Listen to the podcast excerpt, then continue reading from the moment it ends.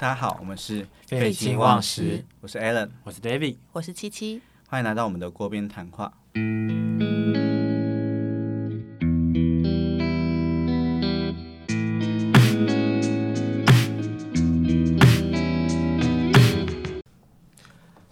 Hello，大家好，我们是废寝忘食。嗯，那今天我们就来聊一下，其实你们觉得你们自己是不是一个好看的人呢、不是，我觉得是，我觉得普通，就是我在变胖之前是普通，而我变胖之后就是稍微不太不太好这样子。对，但是这件事情大家会觉得自己好看不好看，我觉得一定是从旁人的一些言语或是你的生活中，一定会或多或少感知到自己是好看或不好看那。你我是怎么觉得自己好看的？好啊，那你觉得如果觉得你自己好看的话，你你我想问你，你自己有没有因为你自己的容貌而获得一些优势？因为我觉得这件事情真的是，我觉得容貌一定是会有优势，但有时候在想说，这这到底是因为性别有优势，还是容貌有优势？因为我可以很明确感受到，在工作上，或者不管是在团体分组上，女生会对对我比较好这件事情，但是我有时候又会想说，她可能是性别优势，而不可是可是我觉得女生对你比较好，是因为她她们就是通常都会跟你这种男生会处的比较赖啊。我也是可这样觉是对啊，因为我自己也觉得我跟女同事处的就是比较好啊，对啊。但是我是连那种这不是你容貌的问题啊，你不要太自以为是啊！你不是你完全没有吃到我们今天要讲的部分。大家好，我们今天要讲颜值红利跟容貌红利的问题，然后我们刚刚讲的那个 David 的部分不算在其中。啊，当然，我觉得第一来是你滑交友软体，你可以很明显感受到别人对你的评价，我觉得这是一个蛮直接的一个事实。我先说我我自己觉得我对我自己是有容貌焦虑的，但是我很明确可以感受到我应该算是长得不差的人，这样。你有容貌焦虑，可是你又同时引以着围绕自己的容貌，那这样的话，我没有你就是一个很我没有引以为傲，我只是说我可以从我的生活中感还受到，算是秀色可餐，就是应该说应该说 想被别人吃掉。是想把别人吃。个不是他在交友软体上面就是这心态啊，快吃我！，That's right，不是好，继续说。不是，我是真的觉得说，就是我我我我的确我对我的容貌是不满意的，但是我我可以从很多工作上或是在朋友间，whatever，就是我可以感受到大家真的是会对我比较好。当同一组里面有其他男性的时候，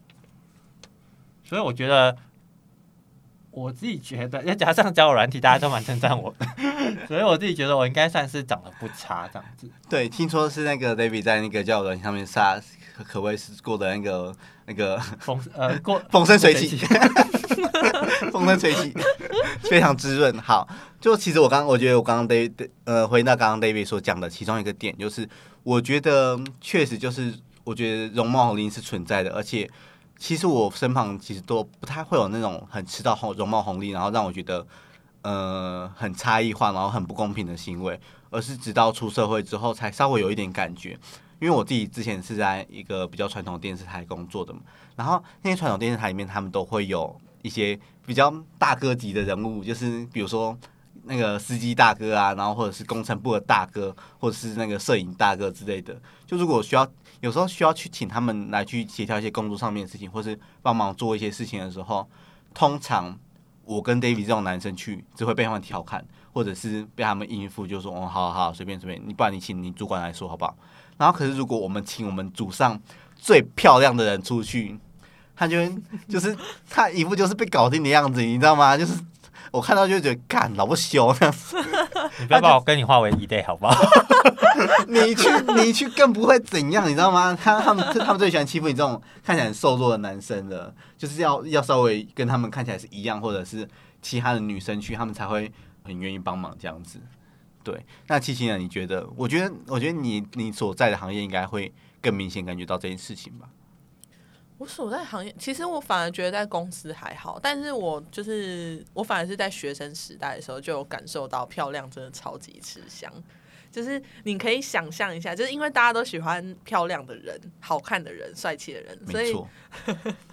所以像我以前有个同学，她真的就是长得超漂亮，然后眼睛也大大水汪汪？然后我们完全没有听起你提起过 这件事情，我们完全没有听起你提起过，这是 而且有的话，我们应该也会知道吧对？啊，我我我我完全不知道这件事情。你可以说一下名字吗？我们打码掉。可是他就就是搞不好是高中生啊，到高中朋友啦，对啊啊，对啊，大学怎么好意思 David，你不用你不用感兴趣好吗？我这这个部分让我来。等一下，你也不用感兴趣吗？因为我因为我蛮想知道到底是谁长得好看。好，等一下等一下事后再就提供照片这样。然后就是像他们这种长得好看的人，他们只要露出一脸无辜的那种表情，恳切就啊拜托啦，就是你可以帮我吗？这样，然后人家就会觉得哦好啦，就是有点呃心动感觉，你也可以。用这招啊，没有办法，人家说：“哎呀，你在干嘛？好恶心！你自己不会弄吗？”之类，就是会有那种很大反差。然后他们就是只要使出这一招，然后如果不行的话，可能 再用身体稍微蹭一下，哎、一定就成功。哦，肢体接触这个很重要，要适时的，嘿，管我，但是这是到底是性别红利还是长相红利？就是性别红利加长相红利，我觉得要用对方向啦，反正它都是容貌红利的不是什么。什么人帅真好人丑性骚扰吗？对啊，这种这种这种的也算呢、对啊。因为其实我们因为我工作很常需要做调查嘛，会要跟一般民众做接触，然后我都很策略性叫下面的人说，就是男生去问女生，女生去问男生。这一次我要说一下，就是我之前接受那一 B 公司他们公司的调查的电访，然后打给我的居然是一个你小心一点。居然是一个稍微年长的姐姐，然后，然后我就，然后我就不小心，我就以为她是诈骗电话，你知道吗？因为就很多很多诈骗电话是那种声音，然后我就把它挂掉，然后我就去问说，哎、你们公司他刚刚打给我吗？因为长，因为说话的是一个姐姐，所以我就没有想想要被受访的意愿。我觉得你们应该要公司应该好好的斟酌这一点，来去做改进。但你这个就是很明显就是性别优势，就不是长相优势了。可是就是好，因为我看不到对方的长相，我就会希望可以是稍微好听一点的声音，或者是让我觉得很舒服的状态。比如说，如果七七来那个呃咨询我的话，我也会去，我也会很乐意回答，对吧、因为七七的声音被说是好听的声音的，不是你们公司同事说的吗？那天哪！那我我我们想知道，所以你们生活中或是在跑社团啊，或是跟朋友圈中，或多或少有曾经接受过长相优势的红利过吗？还是完全没有？就是没有才会说自己长得不好看。你是说我们周遭还是我自己本身？好自己本身，我自己本身的话，我这边有一个故事可以分享，就因为就是其实我不算是非常吃到长相红利的部分，可是我，呃，我蛮得长辈缘的，说实话，因为我自己，我因为我自己看起来是蛮乖的，然后大家说都说我笑起来非常的可爱，可爱这件事情，但有待是商榷我我不得不承认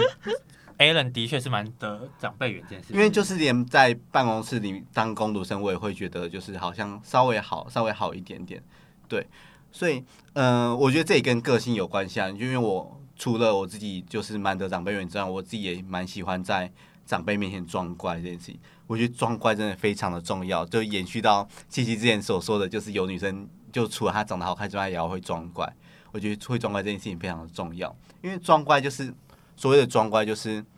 看起来不强势，然后非看起来非常听话，然后也很愿意去帮助别人的样子，然后看起来有点天真跟傻傻的感觉，这就是我们所谓的装乖。那这件事情不可能你稍微老了之后，可能三十岁之后就不要尽量不要常用，可是三十岁之前用的话，我觉得说都还是稍微有一点优势的。那你觉得装乖这件事情需要有一定的长相才能做到这件事情吗？好像是稍微会效果会有点差，而且就如果你长得就是真的有点不太好的话，我觉得这这个事情效果它可能要一段时间才会发生，它应该要发挥的效果。就其实我觉得最重要的还是你自己个人的个性怎么样，因为其实我就算装乖，我私底下我也不会到非常的可恶还是怎么样子，因为我最后还是会默默做着我默默完成我应该做的事情这样子，对。所以还是要看他，他如果真的是装，真的是装乖，然后私底下其实很可恶，然后或者是很卑鄙的话，那大家其实是看得出来的，对。确实，可是，然后如果跟我一跟我是一样的个性，可是稍微比我再更，嗯，长得再稍微可能没有到对到大家的审美一点的话，效果可能就不会到那么好。这点我还是蛮自豪的。那就是七七身边有类似的案例吗？你说你说装乖的吗？但是因为长不好看，所以是很失败的。有没有很失败？我很失败的中乖案例，就是你有时候会很明显感受到那个，呃就是人家对他的那个差距。这样，像你知道以前我们高中的时候，我那时候超震惊的，就是以前就是跟男生当兄弟，所以他们就是也会在我面前讨论班上女生的颜值排名这样，然后就开始排谁是一二三四五，然后排到就是排到最那个十名，然后后面都是觉得不 OK 的这样，然后你就会明显知道他真的对前面那几个都很好，然后甚至可能像是圣诞节还会特别送礼物啊什么的，然后其他的就是他们就是会有点嗤之以鼻的感觉，然后就会顿时觉得，哎、容貌这件事情是真的有影响。就是我真的是从那一次就是一个有点像震撼教育的感觉，我才发现原来每个人都会在背后去稍微帮谁可能打个分、排个名之类的，然后就是对待会有差。这又是国中生会做的事情、啊。但这件事情是不是不意外女性会比较容易有这样的感受啊？我觉得应该是因为男生就是做事情不太会经过别人的别人的，就不太会去顾及别人的感受，尤其国中生他们又还在大脑跟身体都还是发育的阶段，就很常容易做事不经大脑这样子。因为我其实我还我其实我自己很少感受到，就是说哦，因为这个人好看，所以他去帮了他，不是帮我，还是其实因为我长得好好看，所以没有这个疑问。记得立着，好，我这边问一下，七七你七七你们之前会帮男生做排名吗？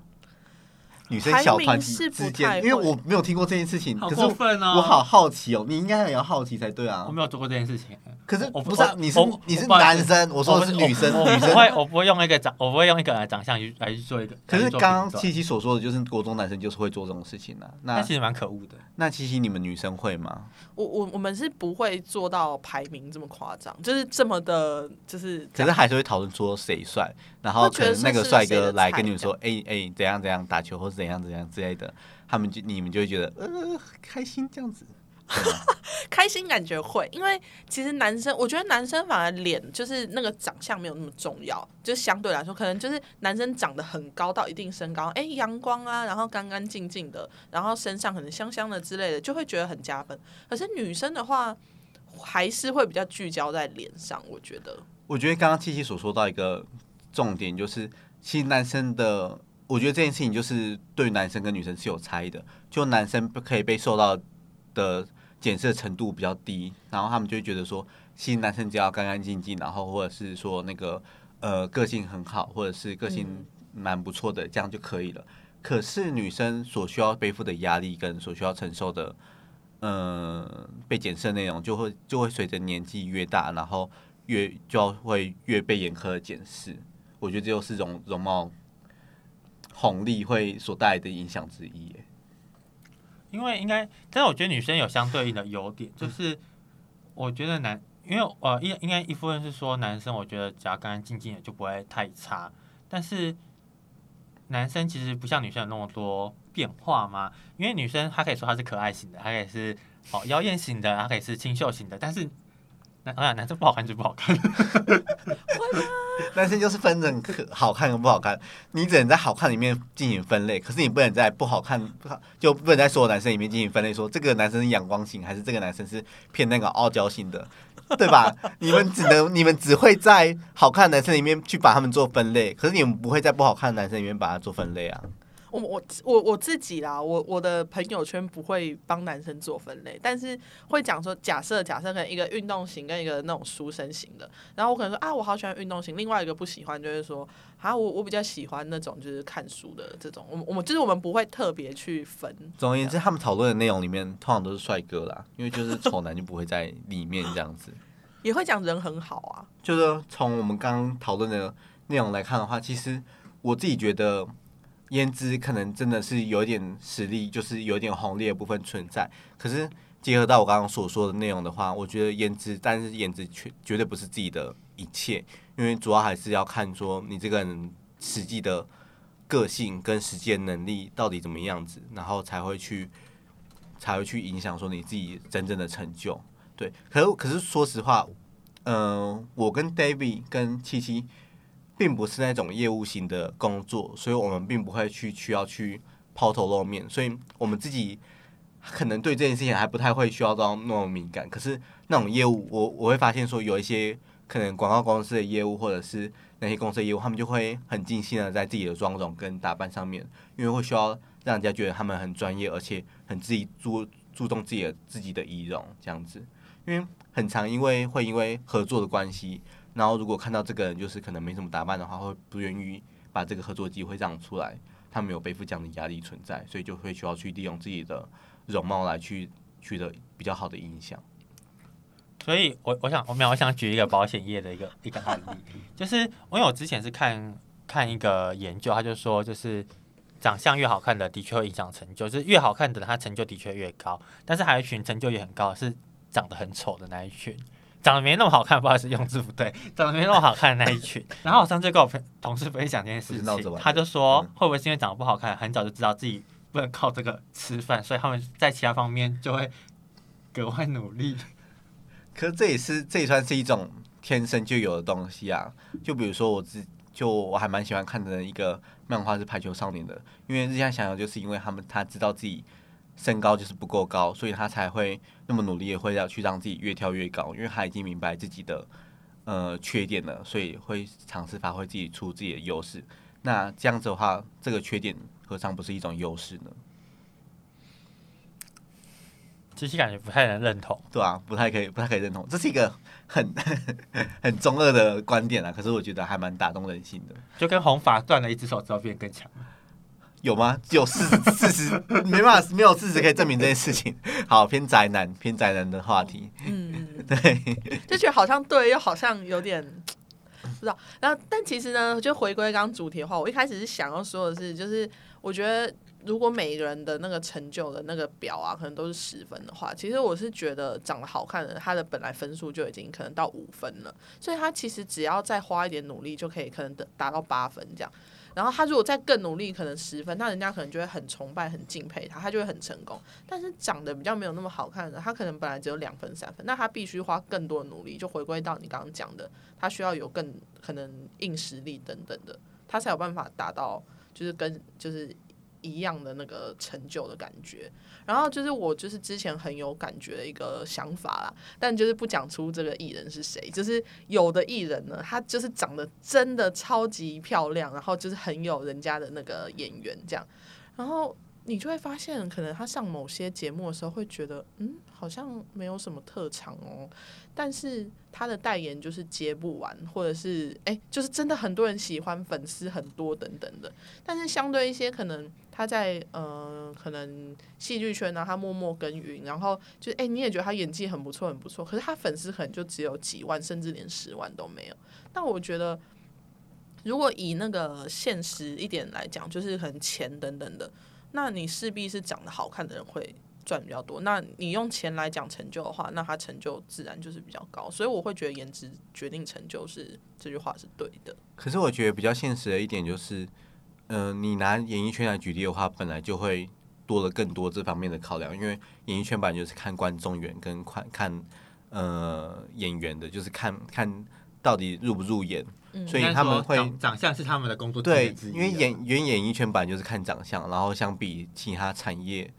就其他产业就比较还好，所以我觉得演艺圈会是更现实一点的地方，这件事情就比较体现的比较彻底。但是我觉得长相会影响成就这件事情，会不会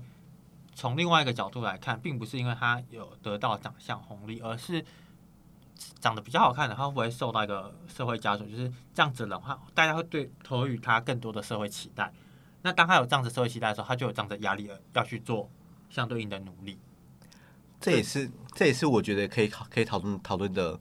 议题之一，就是因为颜颜值红利的人，他们可能享受到颜值红利的人，他可能并不想要受到这样的关注，因为就代表说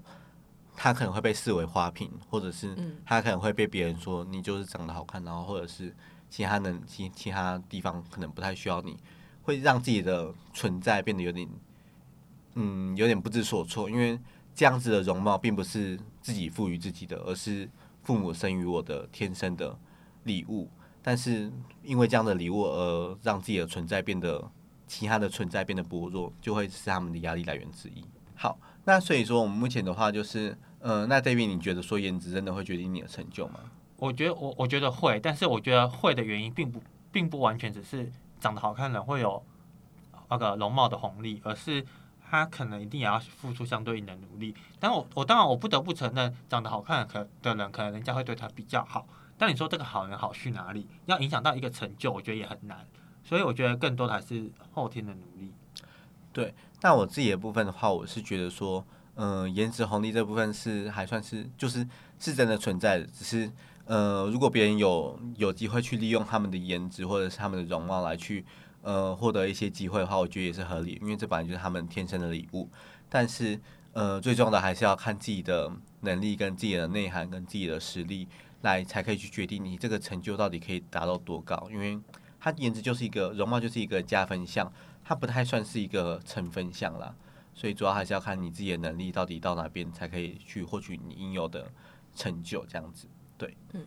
好，那以上是我们针对于容貌红利这件事情的想法。那如果有什么看法的话，欢迎在下面跟我们留言互动，这样子。或是真的觉得我长得蛮好看的，可以在下面留言。好，如果真的有觉得这 David 长得好看的话，也欢迎去他的 在下面留言说，哎、i d 长得真好看这样子。然后如果说 David 长得普通的话，可以再跟他说，David 你长得其实还好，可是不用太担心，你讲话很好笑这样子。好，那以上是我们的那个分享，那下次见，拜拜。拜拜拜